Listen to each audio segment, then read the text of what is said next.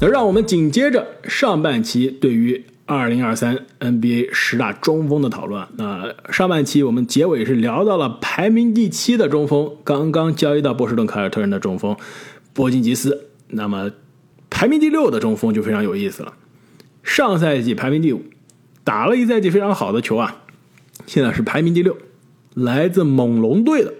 中锋或者是大前锋，其实打了半个赛季的中锋，打了赛大半个赛季的。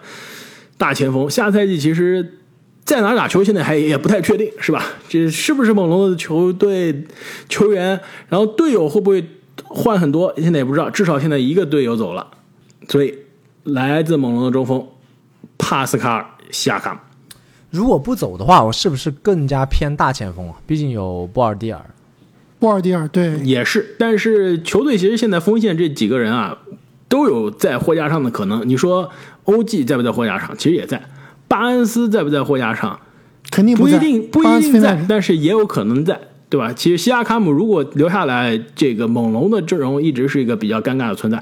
我们现在姑且还是按照他上赛季打的最多的这个位置啊，中锋来讨论。那排名第六，你们觉得下赛季他如果能更进一步的可能性在哪？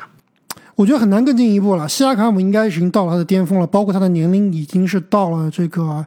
巅峰的年龄了，而且其实上赛季你看西卡的数据啊，确实还挺好看的，对吧？场均二十四点二分，七点八个篮板，五点八个助攻，那这个数据绝对是全明星的数据。但最后是出了什么问题呢？就是球队不赢球啊，对吧？西亚卡姆打的那么好，球队不赢球，到底问题出在哪里？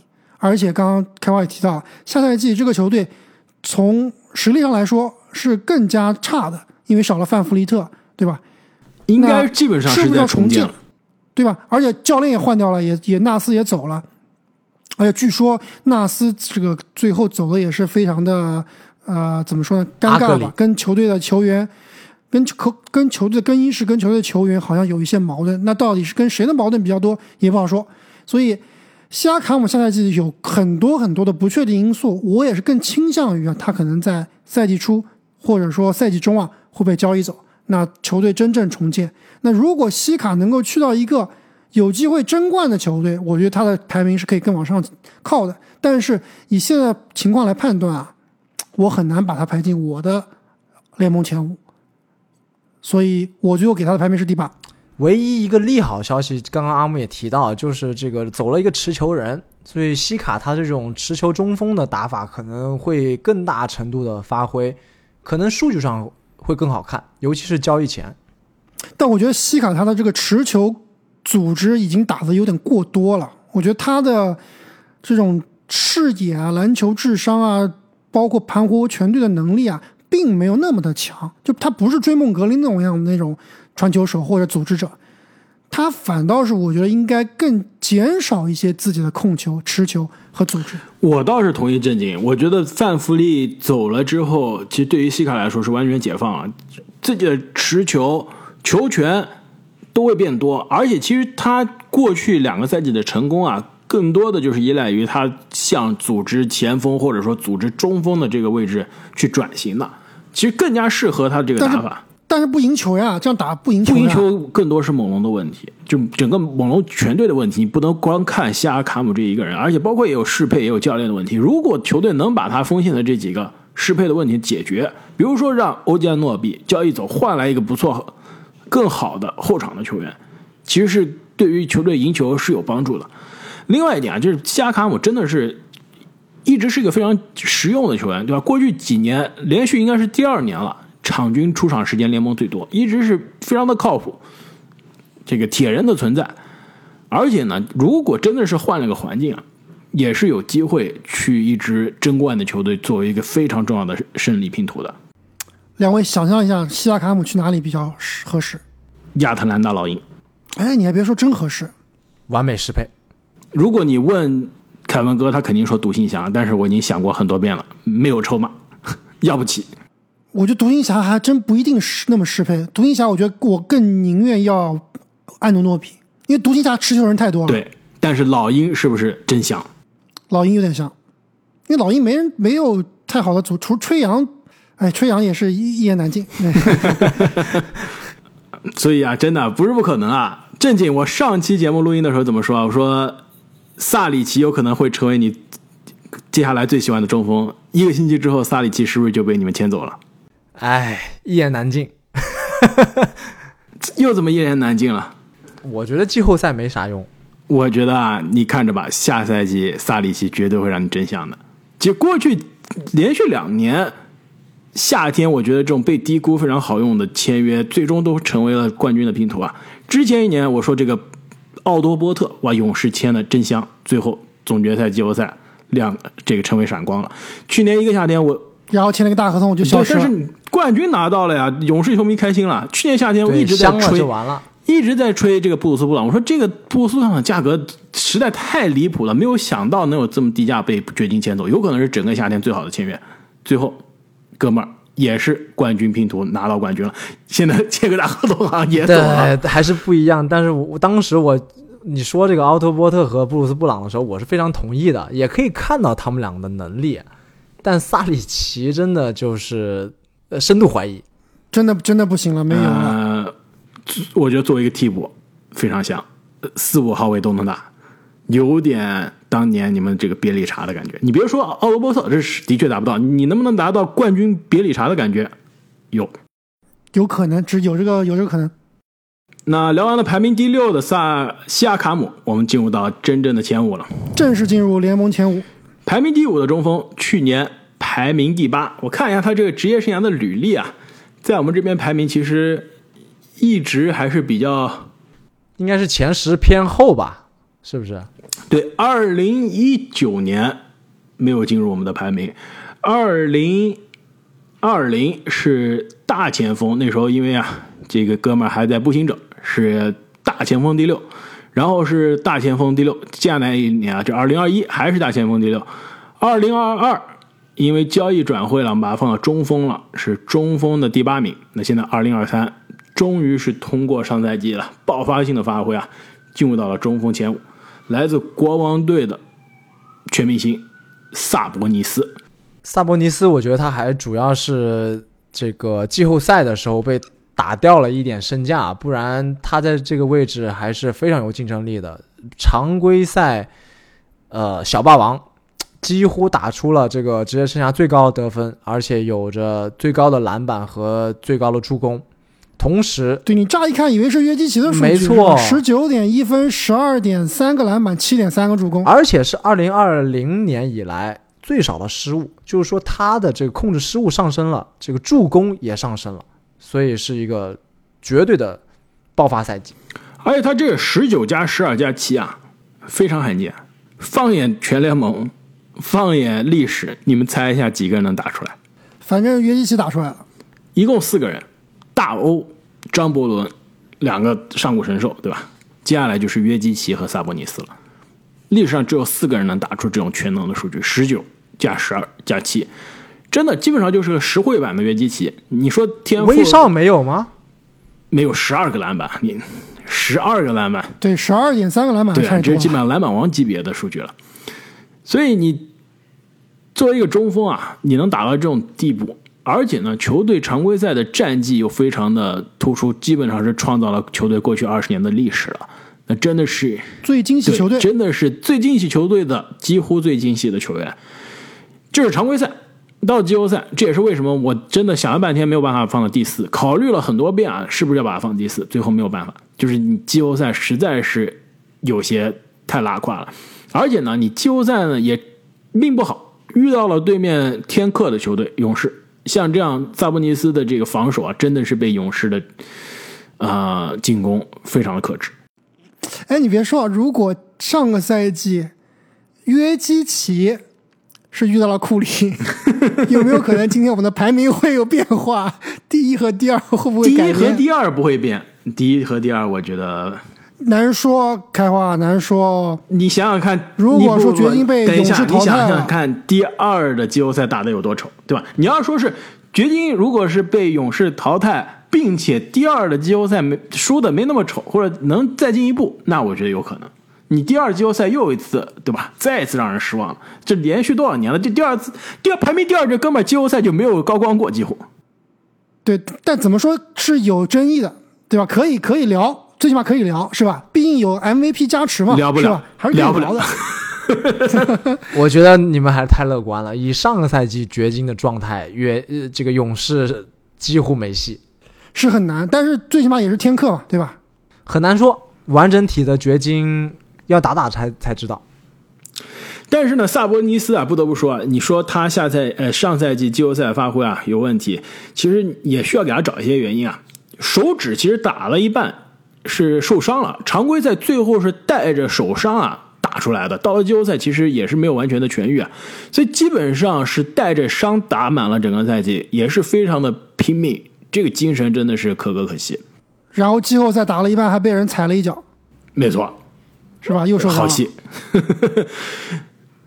而且呢，萨博尼斯啊，非常重要的点，年轻啊，现在下赛季二十七岁，依然是职业生涯的上升之年。以他的这个风格、这个打法，我们说约基奇能打个很多年，对吧？这哥们儿一样，而且比约基奇还年轻，同样是可以打很多年的职业生涯。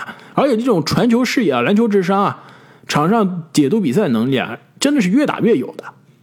没错，但是他的短板也是太明显了，就是他特别是打勇士的时候暴露出来的，他这个护框能力基本上为零，对吧？为对面随便突，然后呢，大防小呢也是防不太住，这个移动还是比较慢。另外就是他这个篮板球啊，虽然说很强，但真正碰到强对抗，或者说对方的这个身体素质很高很强的时候啊，还是会有一定的劣势的。但是呢，去年聊去年啊聊到萨博尼斯的时候，我说的他最大的这个短板，除了防守之外最大的短板，或者说能开发的空间啊，最大的机会就是他的投射。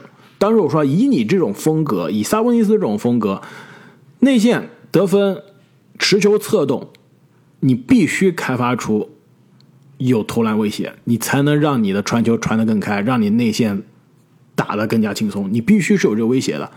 对，就比如说大神约基奇如何封神的，没错，他这个三分球就是一个点睛之笔，太准了。但是你看一下萨博尼斯啊，你比如说他三分球开发出来了，但是有进步了，至少三分球命中率是职业生涯最高了，百分之三十七点三，产量依然很低，对吧？每场出手一个能中零点四个，但至少你的命中率上来了，而且每场能平均一个出手是有威胁的。所以啊，如果你要让我猜，萨博尼斯职业生涯打到三十岁的时候，最后能不能开发出三分？我敢打赌，绝对能开发出三分。你看大洛这样的职业生涯，那时候中锋不投三分的时候，开始苦练投篮，最后现在是中锋炮台典范了。我觉得萨博尼斯绝对是有机会。开花，我觉得你这个想法是好的，但是可能现实还是有点残酷。就是这哥们啊，好像越投越不准，而且关键你看他的这罚球命中率啊，你要想变成一个好的三分手，对吧？这不是这不是我的理论，还被你。质疑过吗？你不用卢比奥把我质疑了吗？对 他这个罚球命中率百分之七十五不到，你要想去做一个很好的这个射手啊，还有点难，可以练。是不是？如果这么说吧，如果他真的能把空间练出来，每场进一个三分球不多吧？我觉得他很有可能是未来前前五中锋的常客。低配约基，奇啊就是，有这个威胁，对面要要防你，是吧？对，就是你看勇士季后赛针对他的就是放你半截篮，他连出手都不敢出手，所以一旦克服了这个困难，那真的是非常厉害。而且更关键啊，他跟福克斯的这个搭档啊，真的是大，真的是合适，对吧？福克斯负责推节奏，负责攻坚，萨博尼斯呢负责让全队其他的人都打出手感。其实真正最后季后赛啊输的关键就是我萨博尼斯带动射手的这这一招不行了，福克斯对吧？扛着炸药包往里面冲，依然打了风生水起。但是我萨博尼斯带动，比如说赫尔特啊、基甘穆雷啊、巴恩斯的这这一套打法没打起，没打出来。但是其实放眼常规赛啊，他们俩的这个角色的分配是非常的合理的，一个打攻坚，一个带动全队，而且两个人之间又有挡拆配合。排名第四的中锋，也是我们榜单中锋前五的常客，来自热火的中锋班姆阿德巴约。那阿德巴约第一次上榜榜单啊，是我们第一期呃第一次做啊，这个二零一九年，当时呢白边这怀特塞德刚刚被交易走啊，阿德巴约是我们期待中有可能迎来爆发赛季，当时是把他放在了前十五的提名啊。那在那之后，基本上就是前五的常客了。二零二零排名第四，二零二一排名第四，二零二二排名第三。那今年呢，又是排名第四。如果不是因为前三这三个大神基本上难以撼动啊。其实我觉得他排名前三也是第三也是没问题的，毕竟今年的第三的这个大神去年是大前锋，是吧？是刚刚变成中锋的。我觉得阿德巴约在我这里最大的价值还是他的这个战术价值啊，非常适合热火的体系，就小快灵的呃战术配上他这样一个极致无小的内线，所以无论是常规赛还是还是季后赛，他的战术价值是非常高的，而且呃。继连续差不多应该是两个赛季，我们对他稍稍有一些失望之后，上个赛季他的表现还是可圈可点的。尤其是季后赛，当这个巴特勒发挥失常的时候，还是这个阿德巴约站了出来，成为热火最靠谱的第二人。对，如果热火夺冠的话，阿德巴约是当仁不让的这个 FMVP，是吧？呃，不好说。而且刚刚开花提到了这个。萨博尼斯跟福克斯的搭配啊是非常的好，这个两边啊都是互相受益。我觉得阿德巴约跟另外一个球员搭配真的是完美无敌。利拉德吗？利拉德，只要利拉德来了，阿德巴约马上又上哇！如果对，如果是利拉德来了，这个阿德巴约真的是要起飞。其实你刚刚正经说巴特勒跟阿德巴约，或者说阿德巴约在热火的这个。所谓的小快灵的体系，我其实有些质疑的。你说阿德巴约适不适合热火的篮球文化？这种铁血硬汉文化，我觉得适合；这种健身肌肉文化适合。跟这个吉米一样，都是人狠话不多，我同意。但你真正从适配、从战术适配上来说啊，并不一定是完美的适配。但如果来了利拉德，就完全就变了。对，阿德巴给个利拉德，给个库里，绝对是起飞要没错爆炸，高配追梦是吧？对啊，就是高配追梦，而且是高的追梦，是吧？比追梦还要大只。而且呢，职业生涯去年是创了得分的新高，场均二十点四分。那防守呢，依然是有增无减，联盟顶级的内线防守大闸。而且呢，是跟着球队啊，再一次应该是四年之内又一次进了总决赛，第二次进了总决赛。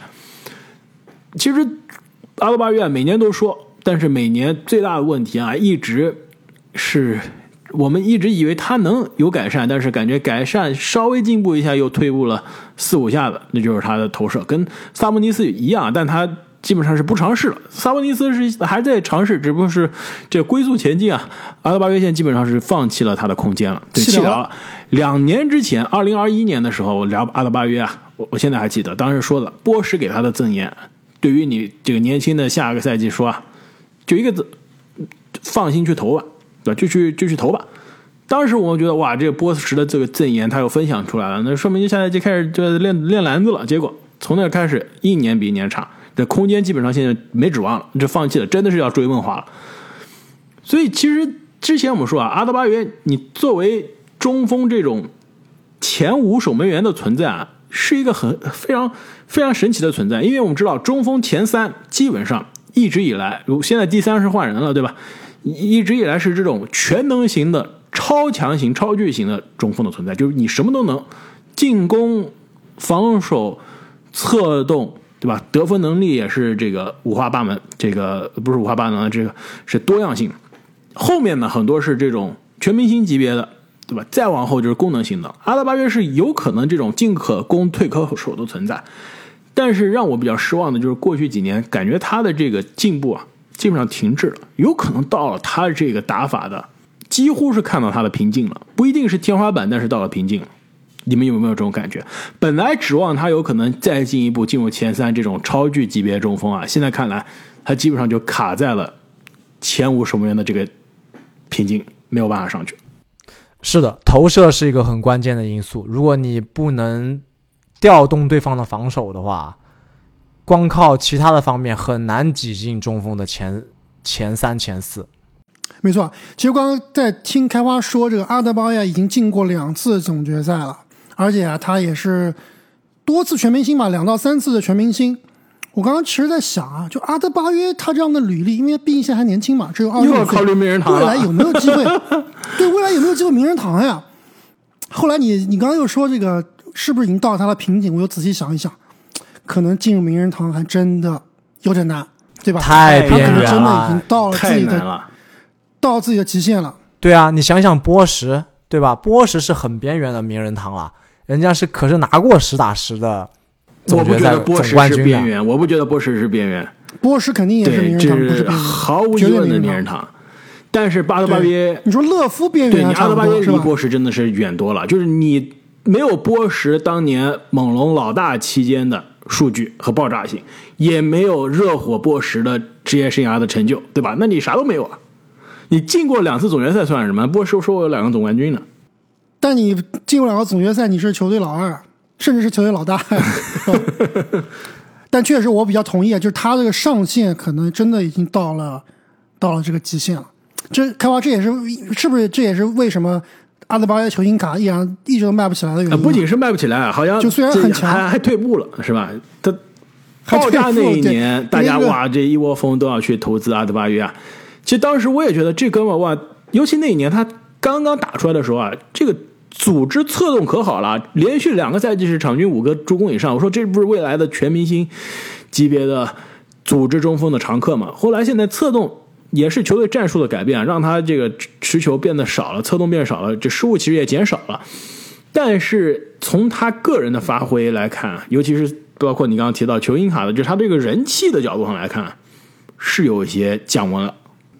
但是还是有年轻啊，只要只要利拉德来，阿德巴约还是可以起飞的，对吧？利指导带阿德巴约拿两个总冠军，那就是那就是这什么了？名人堂游戏了。那还真的跟波什一样，球队老三名人堂。聊完了排名第四的阿德巴约啊，终于是要进入到我们前三了。排名第三的球员，真正的名人堂来了这，三个应该就是铁定锁定未来名人堂的球员。排名第三，以前啊是大前锋，至少上一个赛季啊是大前锋的第四。那现在呢，这个赛季打了很多中锋，看上去下个赛季也是锁定中锋的位置了。湖人队的安东尼·戴维斯，AD 浓眉哥。其实浓眉哥啊，真的是非常非常非常及时的，在三十岁之际啊，迎来了职业生涯的反弹之年。就过去两到三个赛季，尤其是湖人的夺冠之后啊，浓眉无论是自己的状态，还是在场上的肢体语言，还有这个在球迷之间的口碑啊，是有非常明显的下滑趋势。那去年真的是迎来了非常重要的反弹之年。虽然这个投射，尤其是三分球，基本上是归零了，嗯，这这气泡浓眉我们是再也看不到了。转对型了，，但是呢，整体的命中率啊，是从之前一年职业生涯最差，一下子变成职业生涯最好了。这真的是让大家有一些有一些看到了新的浓眉的感觉。真的就像你所说啊，转型了。我不是以前那种打得很飘逸的全能型的中锋了，我现在更加往里面打了。其实对他的年纪和伤病史来说啊，敦实了。从其实对他的年纪和伤病史来说啊，是有道理的。我上些力量打得更靠内，其实是更好的。而且啊，最重要的一点，常规赛刚刚聊到常规赛啊，到了季后赛真的是让人尊敬啊！毫不夸张的说，他在季后赛让我看到了联盟最强的防守，没有之一。绝对是这样啊！这个浓眉是我们勇士球迷的季后赛梦魇啊，太可怕了，在防守端可以说是无处不在，尤其是对勇士这种以外线居多的这种进攻啊，他的防守覆盖面积实在是太可怕了。你知道浓眉不但是上个赛季场均两盖帽加一个抢断，二加一，而且他职业生涯基本上一直是这个水平。那么这个水平的两盖帽加一抢断，你们知道是什么级别吗？在历史上，单赛季还是职业生涯？职业生涯总共哇，整个职业生涯一直两杆帽一抢断，这个非常罕见了，应该没错是凤毛麟角。我猜啊，估计历史上三到五个人能做到。还挺准的，总共三个人应该是，如果我没有查错的话，大梦和上将没了，加上浓眉。有点可怕。但是，但是啊，但是因为上古神兽没有这个盖帽数据嘛。你要说拉塞尔、张伯伦那时候有这个，我估计可能是五盖帽或者十盖帽 都有可能，不知道。对，对，我们最后把浓眉排到第三，而且我们我看了一下，我们三个人都是统一的把浓眉排到第三，应该是没有什么争议的。就毕竟相比于阿德巴约，我们刚刚聊到的浓眉的上限，浓眉的天赋比阿德巴约真的是碾压级别的。而且加上去年季后赛稳定的发挥，基本上应该是湖人最好的球员了，对吧？虽然说老詹依然是定海神针，但真正这个球队的中流砥柱啊是浓眉哥，而且下赛季会更加的明显，因为老詹毕竟又老了一岁。那浓眉哥下赛季的这个作用，包括球队的这个地位啊，可能会更加进一步的巩固。而且加上整个湖人队休赛季的操作啊，这个我觉得我们三位都是特别看好湖人队下赛季的发挥的，所以个人能力。包括刚刚开阿提到的转型，这个伤病的问题有所啊缓解，再加上非常有竞争力的这个阵容啊。等一下，等一下，我什么时候说到伤病有所缓解啊？这是我给他最大的问题。这个伤病其实是老生常谈啊，但是浓眉哥只要在场上，我依然就永远会担心他的伤病。你就看一下他过去，你过去五年出场平均就是四十到五十场嘛。你过去五年分别出场五十六场、六十二场、三十六场、四十场，去年算非常健康了，也就五十六场。就你你每年会要期待浓眉，不应该期待，就是你会预期到他大伤小伤应该有个一两个。对，但是关键是人浓眉哥只要进了季后赛，他季后赛不受伤呀，他季后赛都全力冲啊，是不是？那这一点其实是非常重要的。不像某些球员，对吧？常规赛风生水起，一到季后赛就受伤，是不是，兄弟？你说的是谁？另外一个名人堂，刚刚加入你们勇士，希望他下个赛季季后赛不要受伤。哎，你你，我以为你说的是下一个名人堂呢。排名第二的球员是不是也是到了季后赛就受伤？哦，对，排名第二好像也是季后赛就受伤，是吧？有点常规赛风生水起。我们继续说浓眉啊，其实浓眉现在职业生涯，刚刚你。提阿德巴约这个名人堂的这个案例啊，现在看来应该是差得很远。其实真正今年我对浓眉都七十五大了，差根本。我们现在说的这个中锋能进名人堂的，我觉得前三，再加上有可能真的就是戈贝尔。哎，你别乱讲，还有我的联盟前五凯斯勒。那你这么说文班亚马呢？别忘记了，你这开始讲年轻人的文啊，凯斯勒、文班亚马铁定对对对，年轻人先不说，就是说马上如果马上就退役了，或者说一两年之内退役，我觉得应该是前三锁定，再加戈贝尔。戈贝尔可以聊，对吧？但是前三啊，浓眉真的是非常有意思啊。如果因为现在来看啊，下赛季湖人应该还是在争冠行列啊。如果浓眉真的是能按你所说啊，作为球队真正的第一选项。第一人再帮湖人拿一个冠军啊！其实他的职业生涯口碑有可能会有飞跃式的突破，是不是可以买球星卡？开花。他如果以核心身，就是第一核心身份再夺一个冠军，我觉得他的职业生涯地位是不是往加内特看齐了？你别说，还真的有可能，是吧？是的，少一个 MVP，就真的你有一些。就不夸张了，已经真的是，如果你们放到加内特的这个级别，真的已经是不夸张了。所以啊，刚刚说啊，浓眉去年的这个职业生涯的反弹之年啊，来的真的是非常是时机啊。下赛季三十岁，对吧？都说三十而立，真的，湖人夺冠的窗口也就剩下来这几年了，对他来说也是当打之年的巅峰的最后几年，是非常有机会啊，去给自己职业生涯去继续添砖加瓦。那么排名第二的球员，刚刚聊了很多，铺垫了很多，也毫无悬念了。去年 NBA 的常规赛 MVP，费城七六人的中锋乔伊尔·恩比德，这哥们啊，应该是我们观澜历史上第一位，我们至少不聊到现在的第一位啊，连续五年蝉联第二的球员，从一九年到二三年，每年都是第二中锋，真的是跻身于何生亮。对，我想说的就是这个，太惨了。哎，是不是也是唯一一个拿了 MVP，而且还排不到他这个位置第一名的球员？呃，你需要我黑你吗？阿姆，你这个当年字母拿 MVP，下一年都夺冠了，还被你排在大前锋第二，历史惨案。但最后还是排到第一。最后我们总的是杜兰特还是第二吧？字母哥是第一。你把字母哥排到第二，就是你和正经啊，把字母哥排到，非要把字母哥排到第二名啊。对，那杜兰特不要另当别说。等一下，你是把浓眉哥放在字母哥前面？对，把浓眉放第一了。然后第二年是把杜兰特又放到字母前面了，这历史惨。对，以前我是字母黑，现在不是了。现在我对字母无比尊敬。等一下，我们回到恩比德啊，这恩比德真的的确是有些惨，跻身于合成量，这连续你说一年没拿 MVP，拿了 MVP，呃，没进第一，我们排名第一能理解，但关键是这哥们儿过去几年都是 MVP 第二名。压着他的真的就是联盟最强球员和联盟的最强中锋，所以导致他连续很几很多年啊都是没有办法进入到真正的一阵中锋的这个位置。其实恩比德啊真的是有一些给自己不争气。刚刚安武说了这个如果论吧，如果真的约基奇遇到了风格相克的勇士，早早出局了，恩比德你自己必须争点气，也好不了去才能。跨过这个坎，七六人我记不得已经是连续多少年了。印印象中应该从你要说球队有夺冠希望嘛，你至少从二零一九年对吧？卡哇伊颠颠球事件开始，基本上每年到季后赛都要失望，到抢七就要输，到第二轮就要出局。恩比德你必须要背这个锅，对吧？之前你还能甩锅本西蒙斯，现在这个锅已经是没人来接了。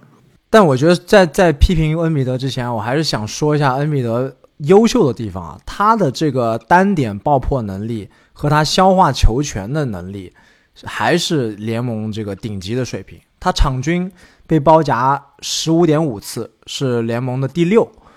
这个包夹率，就是说他持球的回合被包夹的百分比是三十五点八，也就是说他三分之一的情况下，只要拿球就被包夹。这个是联盟第二，仅次于字母哥，而且他被包夹的回合能够这个转化成球队的得分是一点二一分，就是说无论是自己最后强打还是说助攻，这个是联盟前五，而且他回球回合占有占有率是历史的中锋第一，所以他的这种消化球权包括破包夹的能力是联盟最顶级的那一档。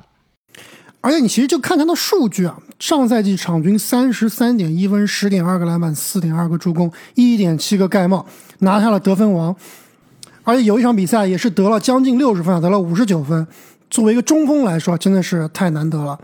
这个肉眼可见的，刚刚正你所说的爆破能力极强，技术极其全面，就是对面不包夹，基本上就是肯定要得分的。我们事后诸葛亮嘛，看到季后赛以后，大家都说：“哎呀，今年这个这个常规赛 MVP 颁给恩比德，真是个大笑话。”但你仔细想起想一想，其实还真不是这样。就恩比德常规赛打的是真的好，真的强，对吧？对，而且尤其是后半段那几场关键对决、印象分的那几场打的特别好，所以我觉得他拿 MVP 是没毛病，实至名归吧。但是确实季后赛真的是的，是给他有点拖后腿了。这这是有点吗？这是拖太多后腿了。但但是也是非常的跟刚我聊保罗一样，就是非常不走运。你你到季后赛就受伤，这个东西真的是。但他不受伤的时候打的也啊很难令人满意。没错啊，如果你一年季后赛差有偶然事件，但是你连续多年季后赛相比常规赛失常发挥，这就是这真的是有。有规律、有原因的了，而且包括受伤也是。你如果是一年运气不好，季后赛受伤了没法打，那也能找到借口。但是你每每到季后赛就要受伤，这肯定也是有原因的，对吧？不是说你运气不好，有可能真的你身体就没有办法承受打八十场或者七十场的常规赛之后再打高强度的季后赛，就是你没有办法打。这不是你的个人原因，但是是一个事实，就是我考虑你球员能力的时候，我要考虑到了每年四月份、五月份，你是不是还能百分之百。如果不能的话，那你必须要打折扣了。这是恩比德现在最大的问题啊！过去两年联盟的得分王分别是场均三十点六、三十三点一，这是常规赛；对应到季后赛二十三点六、二十三点七，这是什么样级别的下降？最佳退步球员的水平。你可以说两年都是季后赛受伤嘛，能找到借口是的，但是。一样，你如果每年都要受伤，这就不是借口了，这就是你球员必须要考虑到的负面的因素了。我觉得他跟第一名最大最大的区别还是处于这个篮球智商的问题，就是特别是在季后赛，当你遇到对面针对性，这个防守变化的时候有针对的时候，就要我们说这个恩比德有好几个天克，什么霍福德啦，以前的早期的加索尔啦，对吧？你真正的想想是天克吗？其实也并不在，不见得是天克，还是你没有正更好的去调整好自己的一个一个打法，对吧？你现在季后赛里面完全当做自己是一个后卫来打，其实也是不正常。对你，他从三分线开始发起进攻，那不是自废武功嘛？对啊，你看看约基奇的进攻多么的全面，对吧？三分线外的这个投篮，对吧？持球往里冲，然后这内线低位的这个背打、勾手。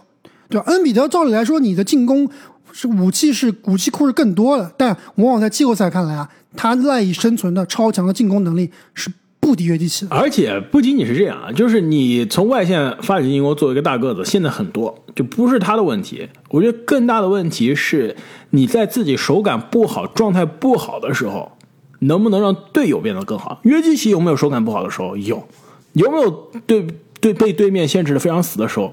也有。但是我手感不好，我可以传球啊，对吧？我被包夹的死死的，我可以手感不好还能刷十个助攻，我可以这传球传给我空位的布鲁斯布朗、阿隆戈登啊，这是恩比德一直没有的。而且另外一点呢，从心态的角度上来说啊，恩比德太容易上头了。我情绪不好、状态不好，或者队友不行的时候，比如说当时跟西蒙斯的时候，我所有东西挂在脸上。西蒙斯呃不是西蒙斯啊，恩比德真的是那种。情绪完全写脸上的那种，很影响他在场上的这种状态。约基奇完全不一样，也影响他的队友，对对不对？你作为球队老大，你的肢体语言绝对是影响队友的。约基奇完全不一样，我场上处变不惊，对吧？我好赢球也好，不赢球也好，越来越成熟了。以前还遇到过，比如说输球不开心的情况，现在约基奇真的乐呵呵的，赢球不赢球完全不影响我的心态，不影响我的状态。再加之。这支七六人队现在真的是风雨飘摇，哈登能不能留队？那就算哈登留队，这套阵容在东部还有没有那么强的竞争力，依然是不好说的。所以未知因素非常多，排第二已经是非常不错。呃，排第二我觉得没问题，就是你要是把它排第三，我觉得就是完全是历史惨案。排第二真的是没问题，而且。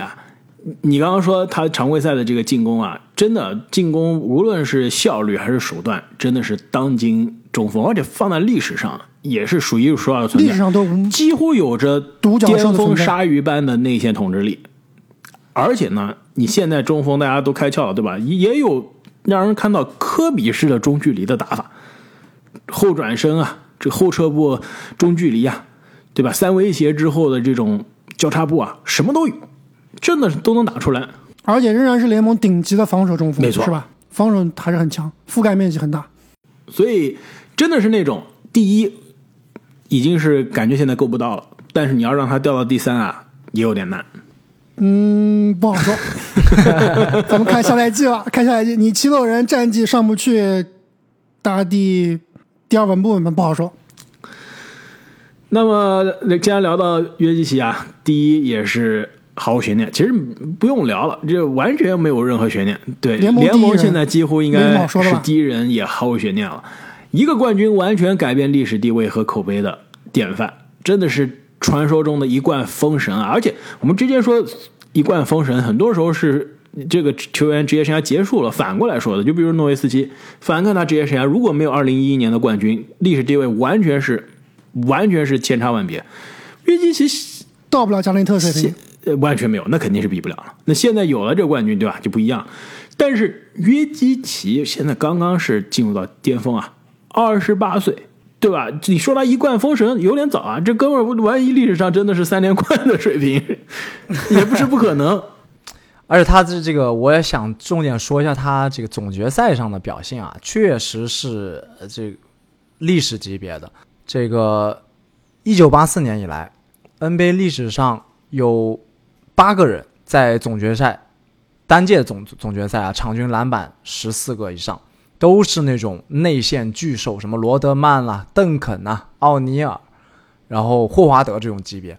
同时呢，再加上单届总决赛禁区得分十五分以上，就只有约基奇、詹姆斯，呃，这个是现役啊，就是只有约基奇、詹姆斯和字母哥，所以他的这个总决赛的表演。这种内线的统治力对篮板的控制，就是历史最强的那一档。而且不仅是总决赛，这哥们儿刚刚说恩比德常规赛、季后赛判若两人，约基奇常规赛、季后赛也是判若两人，但是是相反的。之前是给他常规赛场均二十点二分，季后赛二十七点五分，对吧？就真的是越把恩比德的丢的分偷过来了，真的好像真的是差七分啊，一模一样。这真的是越到大场面啊，越不怕，打的是越随心所欲。而且呢，去年啊聊到约基奇的时候，我当时说，第一，毫无疑问，我其实从第一年开始就一直是把约基奇放到第一，而且我之前一直还跟阿木在节目上，三年前还是四年前还有过争论，对吧？当时阿木觉得恩比德可能更加全能，对我当时说，这在我看来这两个人是不是一个档次的。但是啊，去年我其实也是提了很多约基奇的质疑的点，就是让我看来啊，他是有可能在季后赛很容易被针对的那种类型。连续几年是的确看到了季后赛他的短板，尤其是防守上的，而且季后赛在啊西部竞争非常激烈的情况下也是没有走远。但是去年所有的这些问题完全都被回答了，而且是非常强硬的回应。季后赛不仅是走远了，而且是走了最远。那其实接下来对约基奇真的是，而且对手都是 not even close，根本就跟他们差距非常非常大。而且呢，防守。看了整个季后赛看下来，你不是说他防守大闸吧？但是防守完全不拉胯，就跟之前库里一样嘛。你库里大家质疑他职业生涯防守质疑了很多年，最后几个冠军看下来，库里你你不能说是球队的防守大闸，但防守不拉胯就够了，完全够了。梅西奇也是一样。哎，提到这个防守，我必须得插一句啊，因为我知道说到约基奇的时候，两位肯定是会这个大吹特吹，所以呢，我专门去找了一下约基奇到底还有什么弱点。就他的季后赛可能总体看下来防守不是特别吃亏，但是你纵纵观他整个赛季，其实约基奇的防守作为一个中锋啊，尤其是我们说中锋是一般来说都是一个球队的防守的中流砥柱，那他的防守问题还是非常大的。就比如说第一护框，没有约基奇防 约基奇对跟萨博尼斯估计没有，对他防守这个禁区。就是对手的投篮命中率是接近百分之七十的，这个基本上是 NBA 最差的水平。同时，他第二这个防对手持球突破，就是至少要防守两百次以上啊，有这个样本量。有这个全联盟有两百二十六名球员防守了这个对手两百次突破，那约基奇排名多少呢？排名两百二十二，就是倒数第五，每次会丢掉一点一六分。这个也是联盟垫底的水平，对，所以我刚刚就说嘛，你说这个约基奇今年确实在季后赛大大大杀四方，而且丹佛掘金一骑绝尘，根本没有这个对手。但你真正如果对面有这种超级后卫库里、利拉德的话，确实会把他这个弱点暴露更明显。不见得说一定是把对把掘金打败啊，但是会让约基奇这个会更难受，特别是防守端。没错。但是这没有如果，对吧？冠军已经拿到了，接下来下一个问题真的就是卫冕了。而且正如阿木所说啊，这个阿木也是非常看好掘金的卫冕之路。那在休赛期这么多交易和签约之后，你会不会继续坚持你的观点？掘金还是不是你所说的夺冠的独一档次？我觉得独一档现在来看并不好说，因为相比于他的一些竞争对手啊，掘金队在休赛期的操作。是相对而言比较拉胯的，布鲁斯布朗被人抢走了，这没办法，对吧？给的钱太多太多了。但是呢，目前看来也没有特别好的老将啊，或者说那种有潜力的、这个上限高的一些新兴的加入。那这个球队账面上来说啊，实力是跟去年有所退步的。加之这个对面刚刚我们聊到的联盟前五波尔津吉斯加盟的凯尔特人，那现在其实拉斯维加斯给出的这个夺冠概率啊。两个球队是很接近、很接近的，甚至有的情况下，凯尔特人是领而且你不仅是看东部啊，就是西部，我觉得竞争也是越来越激烈了。无论是太阳、勇士，甚至是独行侠，都是有非常重要的补强，还有湖人，对吧？也是操作的非常好。所以在我这里肯定是夺冠第一热门，不用说。但跟第二、第三的差距是不是断档的存在啊？现在来看还未必。但是只要有约基奇在，球队啊依然会在争冠的行列。而且啊，这个卫冕现在看来真的是非常难。在勇士招来 KD 之后啊，就是这个超级五星勇士之后，一八年之后已经没有人能做到卫冕了，甚至背靠背进总决赛都是非常难、非常难、难以做到的事情了。所以非常期待啊，约基奇能不能打破这个魔咒，下赛季带着掘金啊重返总决赛。那如果是这样的话，他这个联盟第一中锋的位置啊，可能要在我们观澜永远坐下去了。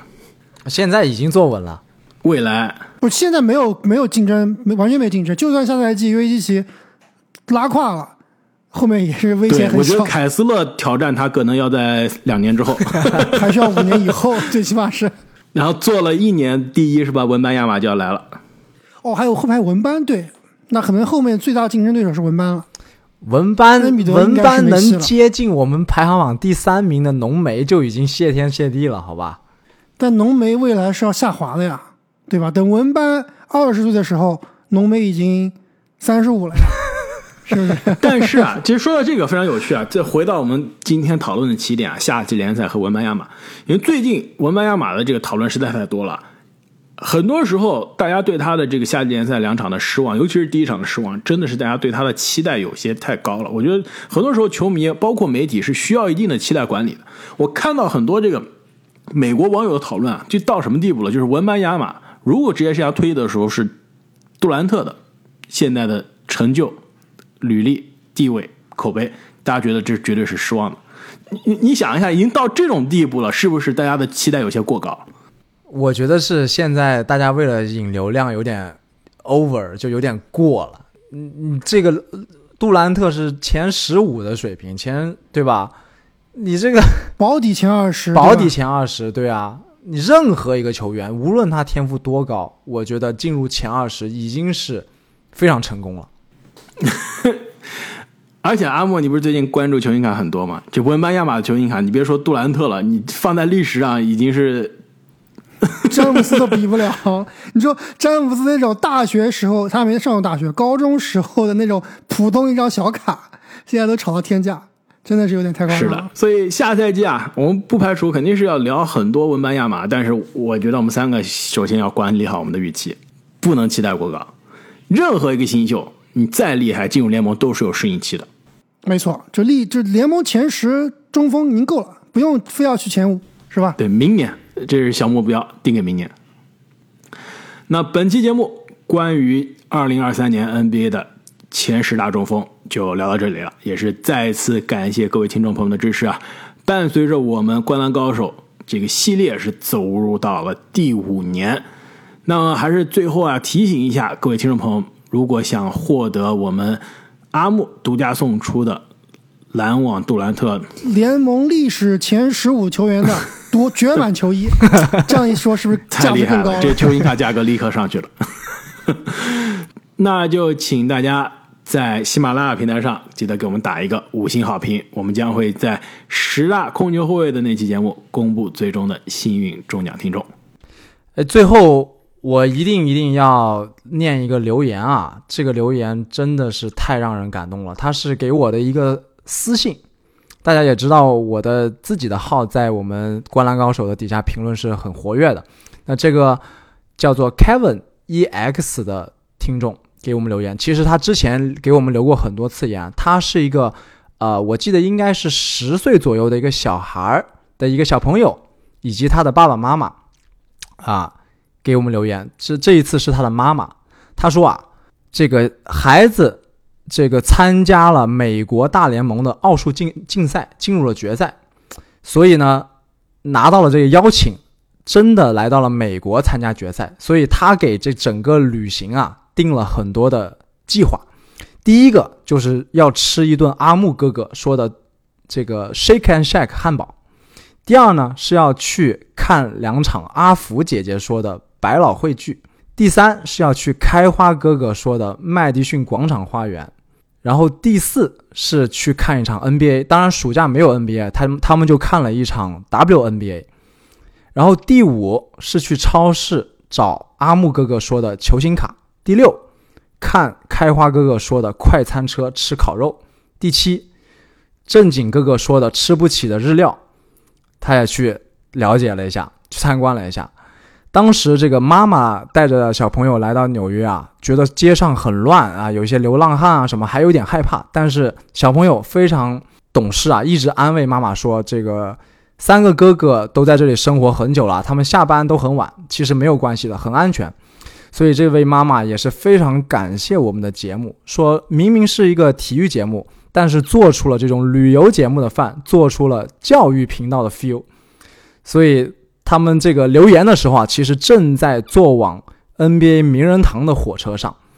看到这个留言，我真的是非常非常的感动啊！没有想到我们的节目真的能给听众朋友们带来这么多，除了篮球体育之外的一些收获。所以我也希望有更多的听众朋友们能够能了解我们的节目，也像这位小朋友一样给我们多多留言。我们真的非常的感谢。这听得我热泪盈眶了，太感动了！一看我们这个年轻的球迷啊，就是我们节目听的非常多，这里面梗我想了一下，都是好多期横跨很多年积累出来的梗，就完全都被他记下来了，真的是非常感动。这球迷听得非常走心。另外呢，我觉得还是需要夸一下这位年轻球迷的父母和对吧？的这位年轻球迷的家长啊。真的也是对孩子的教育倾尽了非常的很多的心血，也是非常支持孩子的这个爱好。我觉得有这样好的家长，这位同学未来的发展真的是会跟我们的温班亚马一样，前途无量，联盟前五。